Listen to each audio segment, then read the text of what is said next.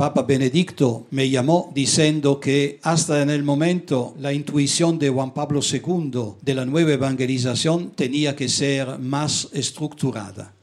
Eh, hablándome simplemente, me dijo, yo creo que usted tiene que ser el primero presidente del Consejo para la Nueva Evangelización. ¿Qué piensa? Yo lo miré y mi respuesta fue, Santo Padre, es un desafío. Estás escuchando la segunda temporada de Platicando en Católico, el show en el que de una forma muy casual y rompiendo moldes, platicamos con diferentes actores de carne y hueso de la iglesia de hoy para conocer sus testimonios y lo que están haciendo para avanzar el reino de Dios en la tierra.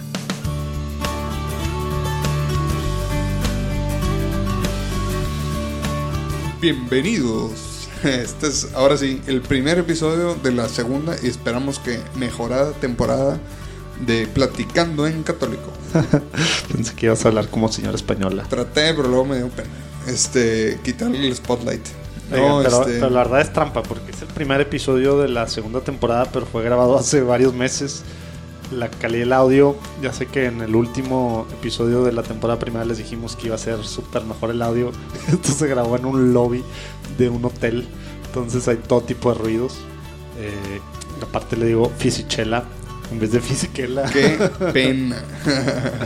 Oye, bien humilde, nunca te corrigió, ¿verdad? Creo que nada más lo dije al principio, ya no sé. Pero padrísimo esta platicada con Monseñor Rino Fisichella, que fue capellán del Papa desde Juan Pablo II. Ahorita preside el dicasterio de la nueva evangelización. O sea, es el presidente de esa comisión en el Vaticano. Súper cercano al Papa.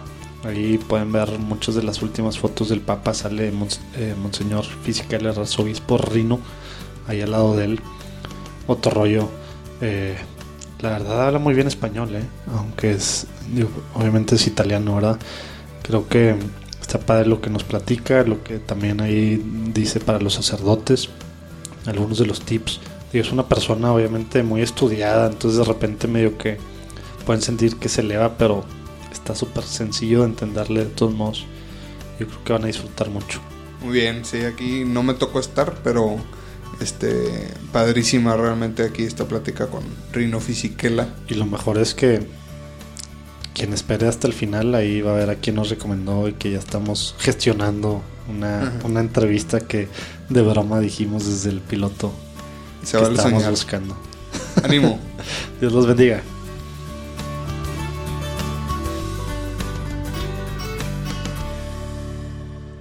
Arzobispo Rino, Monseñor Fisichella, muchas gracias por, por el tiempo.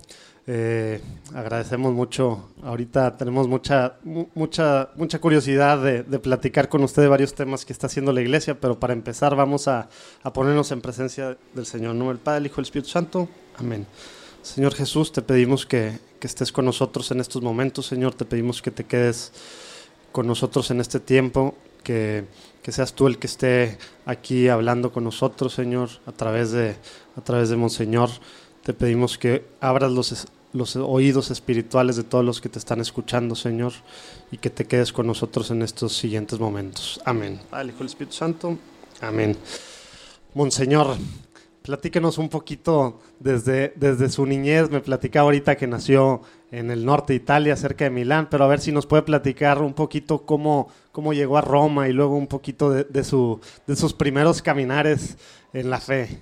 Bueno, ¿quieres conocer un poquito mi biografía? Un poquito, un poquito, ¿ah? de primera mano.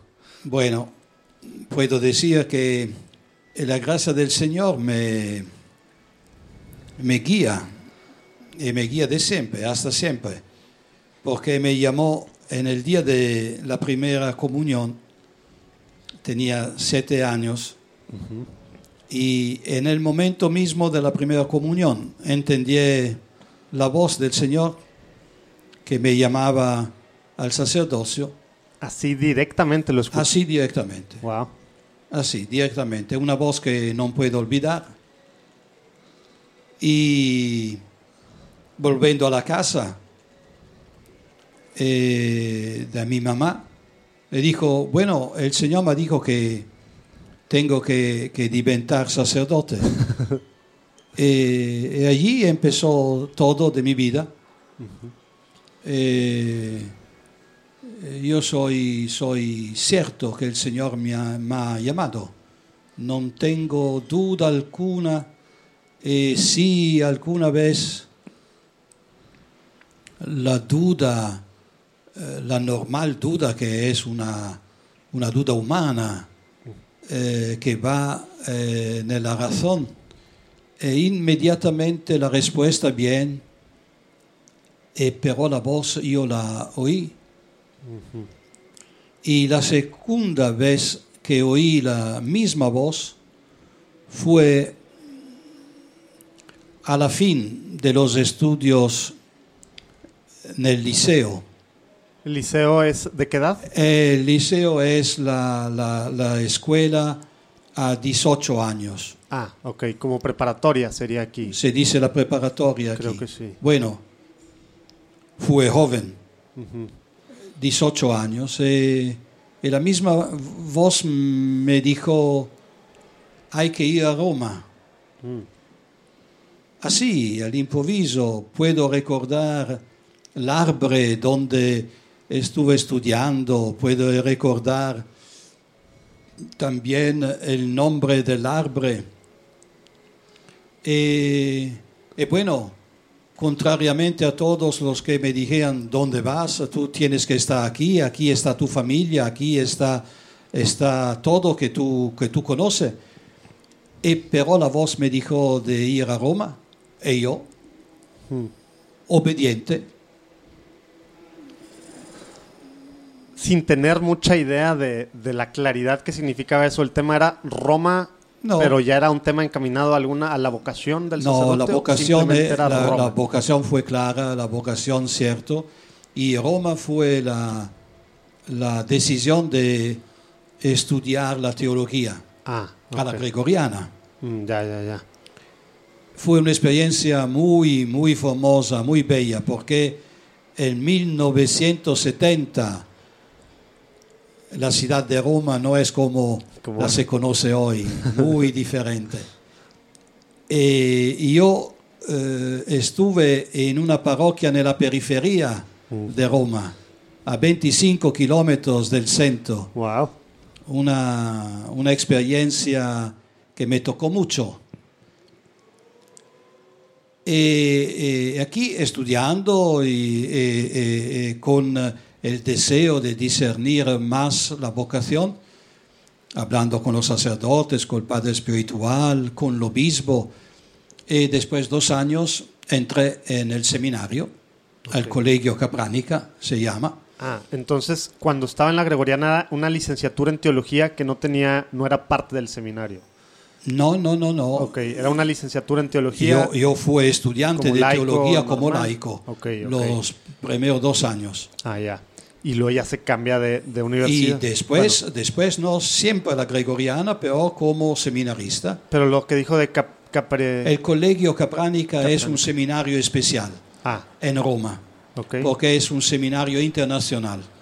Pero es diocesano. Es también diocesano, Ok. sí. Porque es especial porque fue fundado para dos hermanos cardinales en el 1500, antes de la fundación de los seminarios. Y por eso la intuición es muy, eh, muy antigua. ¿eh? Estaban adelantados a su tiempo. Sí, sí.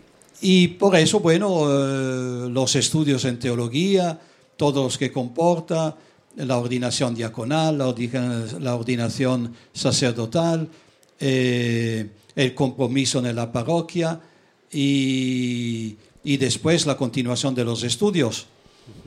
Eh, después, un día, el, mi profesor me llamó de la, de la Gregoriana, un jesuita muy famoso, me, me llamó diciéndome, bueno, yo quiero que tú seas mi sucesor. Yo tenía 29 años. Eh, acababa mis estudios, el doctorado en teología. sobre un autor muy famoso, Ansurs von Balthasar, Ah, claro. sobre el tema del amor, de la credibilidad. Bueno, hablando con mi obispo, él me dice, bueno, si te llaman, es un honor para la diócesis de Roma, porque a la gregoriana todos los profesores eran jesuitas. E yo fui el primero Ah. y el único Wow. eh, sacerdote diocesano a enseñar a la gregoriana. Bueno, por 20 años fui profesor a la gregoriana. Cuando Juan Pablo II me llamó como obispo auxiliar de Roma en el 1998, eh, auxiliar de Roma con la responsabilidad del sector sur de Roma es decir, un millón acerca de, de católicos, 57 parroquias, una experiencia muy, muy, muy, muy bonita de pastoral, en- entregado totalmente a anunciar el Evangelio. Y después, tres Ahí- años, Ahí fue donde fue rector de la Gregoriana. ¿correcto? después, no, después eh, tres años y media, Ajá. El eh, Santo Padre, siempre San Juan Pablo II, que me conocía muy bien, eh, decide- decidió de, eh, de- de darme la responsabilidad como rector de la Universidad del Vaticano, Ah, de la que es la Vaticano. Universidad Laterano. Ah, ya, ya. Y por ocho años estuve, estuve eh, rector de la universidad, en el mismo tiempo auxiliar de Roma y también una experiencia muy interesante. Por 15 años yo fui también el, eh, el cura del Parlamento italiano. ¿Y qué significa eso? Significa che eh, nel, los palacios del, del Parlamento están también una iglesia, una iglesia muy antigua del séptimo século. E el obispo de Roma, el cardinal vicario, quando fui professore alla Gregoriana nel 1994, me nombró rector de la iglesia. E, e a- e allá, eh, cómo ejercitar el ministerio sacerdotal en el Parlamento. Sí, está muy... Es una aventura, aventura. y eso no creo que pase en ningún otro país del mundo. ¿verdad? Creo que es único, creo que es único. ¿Y sí. cómo, cómo, o sea, Bueno, yo empecé, yo ahí, empecé, usted- yo ¿Cómo empecé en una manera muy simple, Ajá. teniendo ab- abierta la iglesia, que normalmente estuve cerrada, Ajá. abriendo la iglesia la mañana para la misa, empezando cada día del martes al viernes, porque son los días del trabajo de los parlamentares, la misa en la mañana a las ocho, eh, a las ocho y media. Y los parlamentares, eh, los senadores, los diputados, eh, al inicio puede ser como curiosidad y después como una verdadera experiencia de fe, una comunidad Wow. al interior del Parlamento, organizando eh, también por una semana el peregrinaje eh, a Santiago de Compostela. Con a- políticos. a- con todos los Wow. políticos y la familia de los políticos. Wow. ¿Y a- y 100, sí iban 200, 200 personas. Wow. Una experiencia muy interesante. bueno, de toda manera, eh, Wow. después en el 2010, Ajá. Papa Benedicto me llamó diciendo que hasta en el momento la intuición de Juan Pablo II de la nueva evangelización tenía que ser más estructurada. Hablándome simplemente, eh, me dijo, eh, yo creo que usted tiene que ser el primero presidente del Consejo para la Nueva Evangeliza- Evangelización. ¿Qué piensa? Yo lo miré y mi respuesta fue, Santo Padre, es un desafío. Y aquí empezó la aventura y el desafío de la nueva evangelización. ¿Y qué significa, por ejemplo, eh, sí, pues Juan Pablo II empezó a hablar mucho de la nueva evangelización y luego con Benedicto en la, bueno, ya no me acuerdo cuál fue de las encíclicas, que habla mucho también a partir de, de- de crear el consejo, que es un dicasterio, ¿verdad? Claro. ¿Cómo, cómo, cómo tiene, digamos, la luz o la, la guía de- del Papa Benedicto? Que, él- o sea, ¿qué significa aterrizar las cosas, estructurarlas ordenadas? ¿Cómo, si nos puede platicar un poquito qué está pasando por la, por la mente del Papa? O simplemente, así está, Monseñor, nueva evangelización y usted tuvo que pensar, organizar, planear. ¿Cómo, cómo fue ese proceso, Monseñor? Bueno, yo creo que tenemos, tenemos que hacer una memoria histórica, porque la primera vez que se usó la expresión nueva evangelización fue en el 1979, cuando Juan Pablo II, por la primera vez, volvió de nuevo a Cracovia, en su diócesis, especialmente eh, en cuar- cuartel, en una zona de, de Cracovia, Nova Huta, y allá, mirando la cruz, de una manera que a mí me parece, me gusta decir, de una manera profética, porque no tenía el texto, no tenía nada. Solo mirando la cruz, Juan Pablo II dice, queridos hermanos, mira la cruz, es el signo de la evangelización de nuestro país.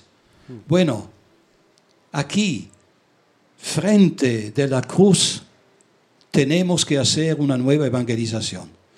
Probablemente Juan Pablo II no, tenía la luz de toda la consecuencia de esta expresión. Claro que en un segundo momento el Papa dice la nueva evangelización, es decir, nuevo entusiasmo, nuevo lenguaje, Pero en un segundo momento, en ese mismo, en Cracovia. no, ¿o no, no, no, después, fue- después eh, dos años. Ah, ya. Nuevo entusiasmo, nuevo eh, lenguaje, nueva metodología de anunciar el Evangelio. Porque la cuestión, la cuestión permanece en, tutas, en toda, la, toda la sua dramaticidad. ¿Qué, se significa nueva evangelización? Nosotros conocemos la evangelización, pero nueva. A mí me gusta decir, hablando también con el Papa Benedicto, el Evangelio, claro, es siempre el mismo. Jesucristo, dice la carta a los hebreos, Jesucristo es siempre el mismo, ayer, hoy y para siempre. Pero el mundo no es más el mismo. Los hombres, la cultura, todo lo que conocemos es diferente. Mira, el no es cambiar Evangelio... el mensaje, es lo que está diciendo. El mensaje, la el mensaje permanece siempre el mismo, porque el mensaje es una persona, es Jesucristo. Nada, nada de nada, está solo la persona de Jesucristo.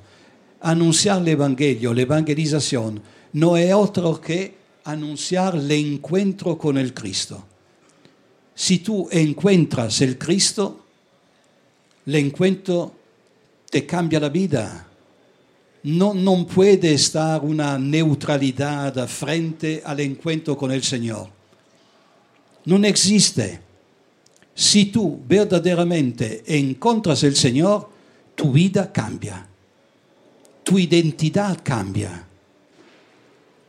Y por eso el anuncio del Evangelio, el anuncio de la bella, de la bella noticia que también el hombre de hoy espera, es el anuncio de una persona que es el Hijo de Dios, que quiere aún hoy revelar el amor de Dios. L'amor de Dios que es Padre, Hijo y Espíritu. Claro, in una cultura que malauguratamente vive sin Dios. Este es el drama de la cultura de hoy y de, a mí me parece, del mundo, porque en, en el momento histórico que vivimos, con Internet, eh, con WhatsApp, con todos los que conocemos, la cultura es única, el pensamiento es único. ¿Dónde está la diferencia entre el norte y el sur, el occidente y el oriente, la América Latina y la Europa? Ya está todo globalizado. No está más tiempo y espacio. Internet te da la posibilidad de, de conocer inmediatamente las cosas. Y por eso, claro que están diferentes culturas, están todos los que conocemos. Pero está también una, un rasgo que es común en muchísimas sociedades de hoy. Es decir, el hombre de hoy parece vivir sin la conciencia de la falta de Dios en su vida. La falta de Dios no es más percibida como una falta en tu vida. Y por eso la evangelización, la nueva evangelización, tiene que ser la respuesta al sentido de la vida. ¿Quién soy yo? ¿Quién soy yo? Mm, o sea, entra más apelando, digamos, a, al tema de despertar, como que, por lo que estoy entendiendo, señor obispo, está, estamos dormidos y por eso no nos damos cuenta ni siquiera que necesitamos a Dios y lo que está haciendo es apelar más adentro para empezar a la base de lo que somos, pero ¿cómo se hace eso? Porque Verdad. suena muy filosófico y en la práctica... ¿cómo- no, no cómo es se- filosófico, no es filosófico. A ver, no es filosófico porque, porque conocer a sí mismo no es una cuestión filosófica. Conocer a sí mismo es una cuestión existencial. Es, es la cuestión de la vida de cada uno de nosotros. ¿Quién soy yo? ¿Por qué yo estoy en este momento aquí y no en mi país? ¿Por qué el amor? ¿Por qué el sufrimiento? ¿Por qué el dolor? ¿Por qué la muerte? Si no la mía, la muerte de un amigo, la muerte de mi esposa, la muerte de mi mamá. la- ¿Por qué? No se puede, no se puede pensar que, que son cuestiones teóricas. Son las cuestiones, las preguntas que tocan la vida de cada día. Pero la gente hoy en día nos seguimos haciendo esas preguntas o no, no, o no, o estamos dormidos y por eso no nos las estamos haciendo yo igual. creo, yo creo que están dos situaciones. La primera, muchísima gente no se pone la pregunta. Y por eso yo, a, mí me obliga a provocar la cuestión. Y yo creo que la nueva evangelización inicia en el momento en, le- la cual yo voy a provocar la cuestión sobre el senso de tu vida. Y mira, el sentido de la vida, para mí, en primer lugar, es el sentido del amor. Porque cada uno de nosotros quiere amar y ser amado. Pero, ¿qué es el amor? ¿Qué es el amor? ¿De cuál amor se habla? ¿El amor del mundo que termina, que se acaba, que es contradictorio? ¿O está en cada uno de nosotros el deseo de un amor que dura para siempre? Siempre. Muchísima gente hoy, los jóvenes hoy, de una parte, de un lado, no creen más que está un amor para siempre. Pero de otro lado está un deseo en el profundo del corazón, en el íntimo de cada uno de nosotros, que quiere encontrar un amor que dura para siempre, que va más allá de la muerte, más allá del tradimento, más allá del sufrimiento, un amor que permanece para siempre. Aquí es la cuestión para mí fundamental. Ahora, está de una parte muchísima gente que no, no, no, no sienten el, problema, la pregunta, y por eso a mí me obliga a provocarla. De otro lado está una nostalgia de Dios en el corazón del hombre, una nostalgia que tiene que ser más eh, evidente, que tiene, que tiene que ser explicitada. Y por eso yo creo que la responsabilidad de los creyentes es mirar a la nostalgia que está en el corazón, una nostalgia de Dios. Porque ¿cómo se vive en el mundo sin Dios? ¿Son los hombres de hoy, las mujeres de hoy, son felices? ¿Tienen una alegría verdadera? Aquí es la cuestión. Puede ser. Pero me parece que cuando está la violencia eh, contra el inocente, contra las mujeres, cuando está la prepotencia, cuando está un poder que no tiene límites, cuando está todo lo que se ve cada día, ahora, una vez que se ha olvidado Dios, se ha olvidado también el hombre. Una vez que Dios no es más en el centro, no es que el hombre está ahora en el centro. Una vez que Dios no está en el centro, el hombre más alejado. Es alejado. Oye, Monseñor. Y la tercera posibilidad, porque está también una tercera. La primera, la gente no se pone y nosotros tenemos que provocar.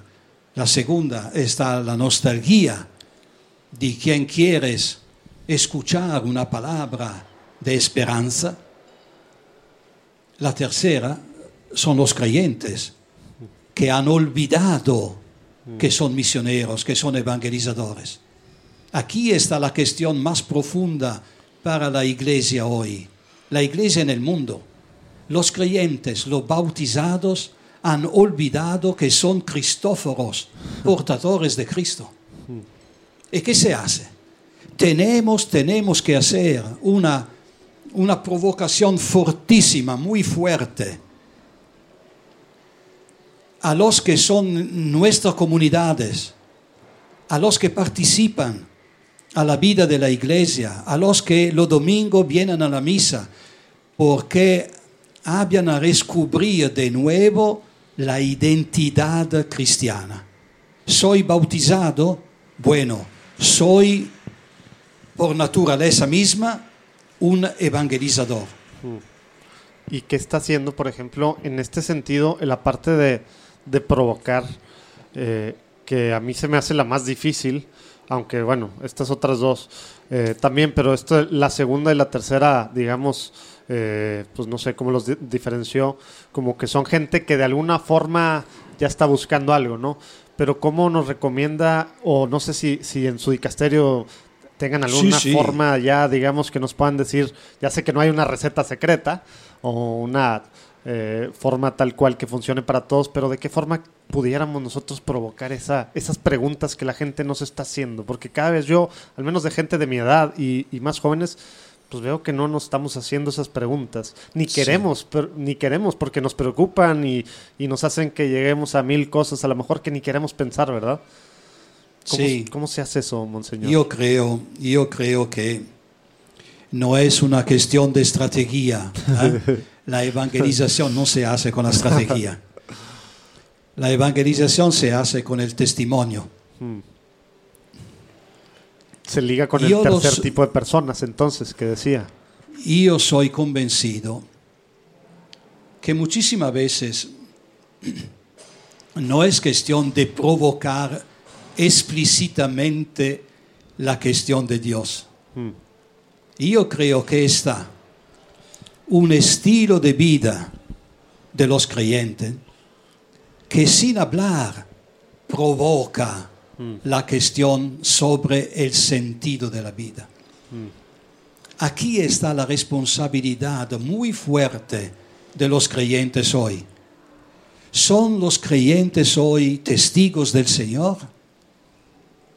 ¿O vivimos como todos que están acerca de nosotros, como los otros? A mí me gusta muchísimo el capítulo de los Hechos de los Apóstoles, donde se habla que ad Antioquía, por la primera vez, los discípulos del Señor fueron llamados cristianos. ¿Qué se pasó en este momento? ¿Qué se pasó? ¿Cuántos cristianos tenía Antioquía? Antioquía fue una ciudad como Monterrey, millón de personas de todo el mundo, porque ad Antioquía estaban judíos, estaban romanos, estaban griegos, estaban de la Mesopotamia, estaban de todo el mundo, una ciudad universitaria de cultura, eh, con todas las culturas que tenías, con todas las razas diferentes que tenían allá. Bueno, ¿cuántos católicos, cuántos cristianos fueron en, en- en Antioquía? No lo sé. No tengo idea. Bueno, puede ser 20, 25, al máximo 30, no más, no más. Una pequeña comunidad, pero una comunidad que con el estilo de vida, no para el comer, no para el vestirse, para el estilo de vida, lo reconocieron Todos. inmediatamente. Son los discípulos de Cristo, son cristianos. Hoy, escucha, hoy, hoy los católicos en el mundo son un billón y doscientos millones de personas en el mundo entero. ¿Quién nos reconoce? ¿Qué es nuestro estilo de vida? Aquí que se puede reconocer, aquí es un cristiano. Él es un cristiano. No es un problema de hablar, es un problema de vida. Y yo creo que los jóvenes hoy, los contemporáneos, los que eh, cada día te, eh, te encuentran, no es cuestión de, de hablar en la calle, decir, hey, eh, tú crees en Dios, no es esto, no. Mira, yo, yo vivo, yo pienso en esta manera. Aquí está la provocación, aquí. La manera de vivir de los paganos y la manera de vivir de los creyentes. Mira, todos, todos creen, todos aman, todos esperan, pero la diferencia es cosa creen, quién aman, cosa esperan. Aquí está la diferencia. Pero aquí está también la posibilidad de hablar, porque está un, una- una- una- un fundamento común, que todos los hombres quieren amar, quieren creer también, buscan confianza, quieren esperar. Hoy la esperanza en el mundo de hoy. ¿Quién puede hablar de esperanza hoy? Si los creyentes no hablan, no testifican la esperanza, ¿quién puede hoy en el mundo hablar de la esperanza, del futuro, del futuro? ¿Quién? Pues sí. Si el sal pierde el sabor, querido amigo, ¿qué se hace? A mí me parece que está un momento en el cual perdimos el sabor. Y por eso no tenemos, no tenemos nada de comunicar. Porque la fe, la fe eh, ahora en, en muchos cristianos, muchos creyentes, es una fe débil. Y por eso entonces a lo mejor con lo que decía del tercer grupo de personas, eh, cómo, o sea, la iglesia hacia adentro, con los que, abro cita, somos creyentes y vamos a misa regularmente, ¿cómo le hacemos o qué, qué hay para que realmente seamos pues la sal?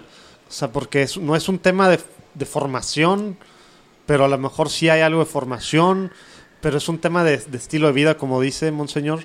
Entonces, ¿qué, qué necesitamos hacer? Porque suena a, a una hazaña, una misión imposible, el tema de volver a que la sal recobre su, pues lo salado, ¿verdad? Para poder ser luz en el mundo. Es también, es también una cuestión de entusiasmo.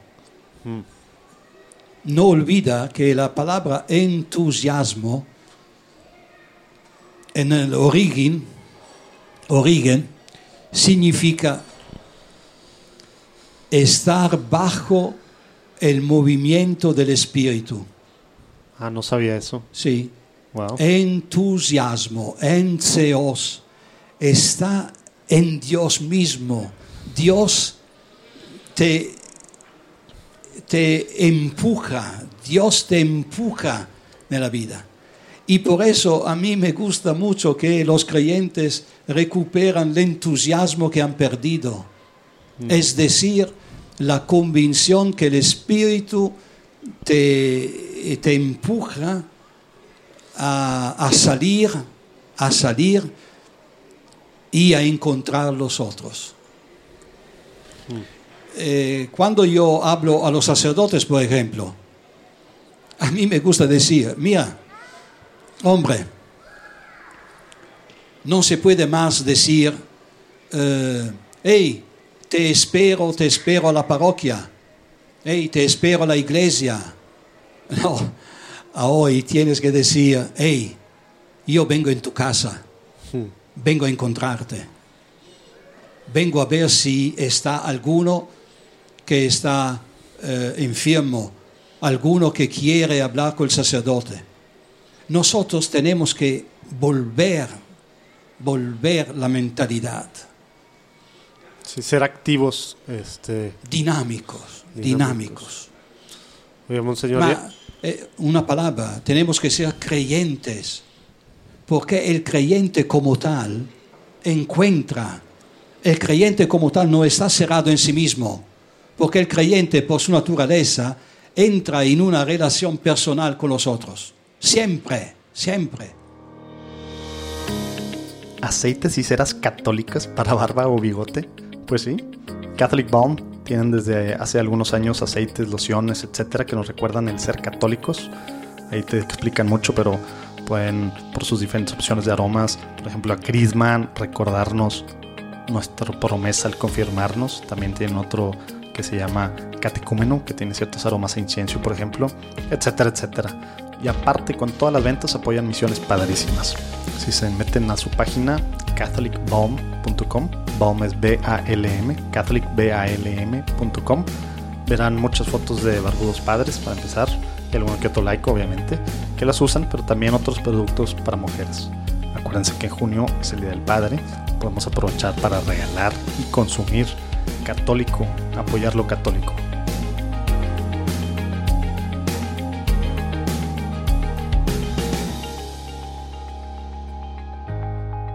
Oye, Monseñor, también, digo, antes de pasar a la última muy rápida sección, quisiera, ahora que es el último día del, del Retiro Internacional de Sacerdotes, en el que usted todos los días estuvo predicándoles, eh, tenemos muchos sacerdotes que también nos, nos escuchan.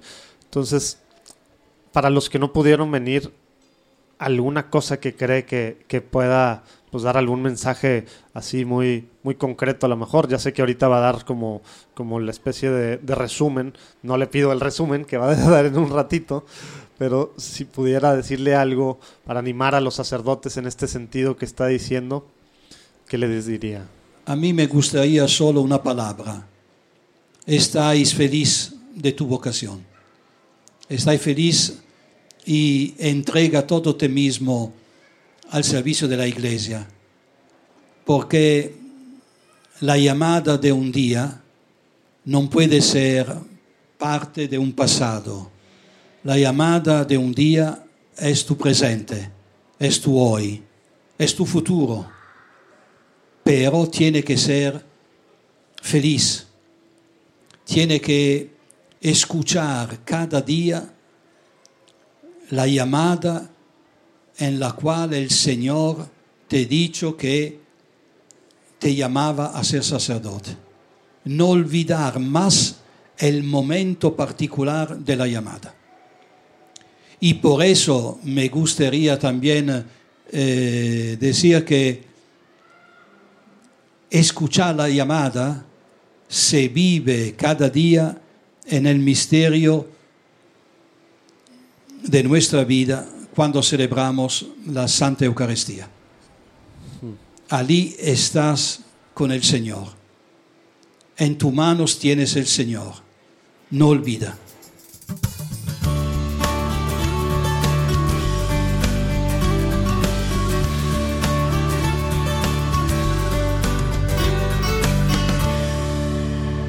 Monseñor, vamos a pasar a la última sección, es muy cortita, es una, le voy a decir una pregunta y en una oración tiene que responder algo. La primera pregunta, ¿qué significa ser católico hoy en día? Significa ser discípulo de Jesús, significa encontrarlo en las personas que encuentra en el mundo, significa también una relación con Dios que te... Eh, te abre a una vida nueva. Muy bien. Monseñor, ¿qué tip práctico, recomendación práctica le puede dar a un católico viviendo en esta sociedad en la que vivimos que quiere ser santo hoy en día? Una cosa que dices tú, no estamos haciendo y debes de hacer esto todos los días o cada cierto tiempo, una cosa práctica que podamos hacer. Bueno, yo puedo, puedo decir lo que yo vivo es decir, tienes siempre delante de ti que estás a la presencia de Dios. A mí me gusta, me gusta esta comprensión de la vida. Estoy a la presencia de Dios. Dios está presente en mi vida y yo, yo ahora soy a la presencia de Dios. Ok, muy bien. Esta es oración, esto es estilo de vida, esto es provocación a descubrir la vocación, a descubrir la identidad. Soy a la presencia de Dios, también aquí, soy a la presencia de Dios. El rostro de Dios. ¿Dónde se busca el rostro de Dios? ¿Dónde está? Está en la Eucaristía está en el momento de la liturgia, está en el momento en lo cual estoy con mí mismo para que quiero escuchar los desafíos que están entre de mí eh, eh, eh, mí mismo, las contradicciones que vivo, pero está también en el rostro del hermano, de la hermana que voy a encontrar cada día. Estoy a la presencia del Señor. Tan, fácil que suena, pero cómo se nos olvida, ¿verdad? no, yo creo que es la vía de la santidad. Los santos, estoy cierto, los santos son los que perciben, claro, no es fácil, pero probar no es difícil. No olvidar de, de, de, repetir cada vez, estoy a la presencia de Dios. ¿Qué se pasa a la presencia de Dios? Yo cuántas veces encuentro a la gente que quieren hablar con el Papa. El Papa Juan Pablo, el Papa Benedicto, el Papa Francisco ahora. ¿Cuánta gente veo que cuando se acercan al Papa no tienen más palabras. No tienen más palabras. La reacción, yo miro, y eh, eh, claro que, eh, que me gusta también un poquito eh, el riso. Eh, eh, es decir, no hablan, no hablan más. Está- están con la boca abierta. eh, no dicen nada. Solo, solo el corazón puede ser, eh, el sentimiento y todo. El Papa es un hombre. Piensa, estoy a la presencia de Dios. Es más grande. Claro. Oye, Monseñor, eh, en este tema, digamos, de la nueva evangelización, quisiera ver qué libro o qué lectura nos puede recomendar en qué cree, qué cree usted que hace falta ahorita eh, a los católicos que ya estamos intentando y a lo mejor no sabemos por dónde para darle por este camino, aprender un poco más o, o saber cómo poner en práctica pues lo que nos está diciendo para poder ser nosotros el testimonio, digamos. Oh, bueno, yo creo que por los creyentes está, ante todo está la palabra de Dios. Y aquí la palabra de Dios es el, eh, el encuentro cada día que tenemos que hacer. Porque Dios nos, nos habla si estamos en la condición de escuchar. Ante todo la palabra de Dios, los evangelios, las cartas de los apóstoles los hechos de los apóstoles, nuestra historia, conocer nuestra historia, conocer de qué manera la primera comunidad viví- vivió la, la fe, de qué manera la anunció, de qué manera la participó vosotros. Y después, bueno, después está el catecismo de la Iglesia Católica, donde se encuentra todo lo que la Iglesia en dos mil años de su fe ha, ha anunciado, ha creído, ha orado, ha vivido. El catecismo de la Iglesia Católica son cuatro partes. En la primera, la profesión de la fe. En la segunda, la liturgia con los sacramentos. La tercera, la vida de los discípulos con los comandamientos. La cuarta es la oración, el Padre Nuestro.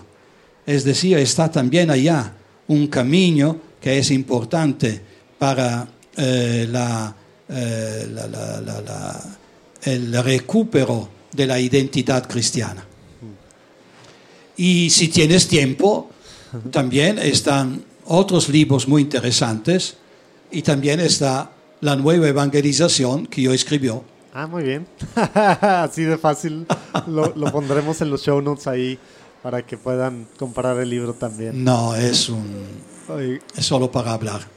oye, Monseñor, y eh, bueno, muchas gracias por, por estar en este momento con nosotros. Creo que, pues bueno, nos da, un- nos da mucha visión de, de algo que pues tenemos que volver a ser los católicos. Cuando decía mucho el tema de los hechos de la iglesia de Antioquía, me acordaba de, lo, de las palabras de lo que decía que la diferencia era precisamente el mirad cómo se aman, ¿no? Que era lo que veían los demás. Y pues claro, es lo que a veces estamos viendo, como decía, estrategias o recetas secretas para evangelizar, pero pues nosotros tenemos que ser para empezar. El amor tiene una fuerza de atracción que las palabras no tienen. Wow, pues. Por eso es necesario que, eh, eh, que seamos de nuevo testigos de amor y de esperanza. Y hablar en el mundo de hoy de fe con el lenguaje de la esperanza. No es fácil, es posible. Muy bien. Monseñor, siempre antes de terminar pedimos que nos recomienden a dos personas que creen que puede ser interesante que platiquemos con, con ellos. Pueden ser de cualquier parte del mundo, los buscamos y, y tenemos la conversación así para el podcast, para todos los que nos escuchan. ¿Quién cree que puede ser algo, eh, pues, personas interesantes con las que podamos platicar sobre lo que están haciendo en la iglesia? Ah, bueno, el Santo Padre Francisco, Ay, bueno. En primer lugar. Nos consigue, en, nos primer, consigue la en primer lugar. El segundo eh, puede ser, bueno, puede ser una mujer muy joven, Ajá. se llama Chiara Almirante. Chiara Almirante. Es una mujer que es una discípula fiel del Señor que ha convertido jóvenes ayudándolos a, a mudar la vida, a cambiar, a creer, a ser discípulos del Señor y testigos del Señor entre los otros jóvenes. Es un testigo. Pues la vamos a buscar entonces. Y al Papa no sé cómo le vamos a hacer, pero si nos, si nos consigue la, la entrevista, Se puede hacer. Se puede hacer. Oye, Monseñor, antes de irnos, ¿nos podrá dar a para todos a la, la bendición? O, bueno, a mí y a los que nos están escuchando. Con mucho gusto. Que el Señor esté con vosotros. Con tu espíritu. y que el Señor vos bendiga, que el Señor vos proteja, que el Señor vos dona la salud en el cuerpo, la consolación en el espíritu y la alegría de servirlo en su iglesia. En el nombre del Padre, del Hijo y del Espíritu Santo. Amén. Amén. Pues muchísimas gracias. Que Dios los bendiga a todos. Espero que te haya gustado este primer episodio de la segunda temporada de Platicando en Católico. Los próximos va a estar mejor el audio y la edición, etcétera, etcétera. Acuérdate que este lo grabé en un lobby, lo grabamos en un lobby de un hotel con mucho ruido. Pero bueno, si quieres apoyar de alguna forma, acuérdate que puedes rolar este episodio con tus amigos. WhatsApp, Facebook, Instagram, Twitter, lo que tú quieras, el link. Y aparte, calificarnos. Si te encanta, cinco estrellitas ahí nos ayudan mucho en iTunes, en Apple Podcast sobre todo, que más gente los vea y podamos seguir llevando lo que la iglesia está haciendo, tantos testimonios tan padres de gente que nos emocionan y, seguir eh, cada quien pues poniendo nuestra, nuestro día a día en expandir el reino de Dios. Dios te bendiga, nos vemos el próximo lunes.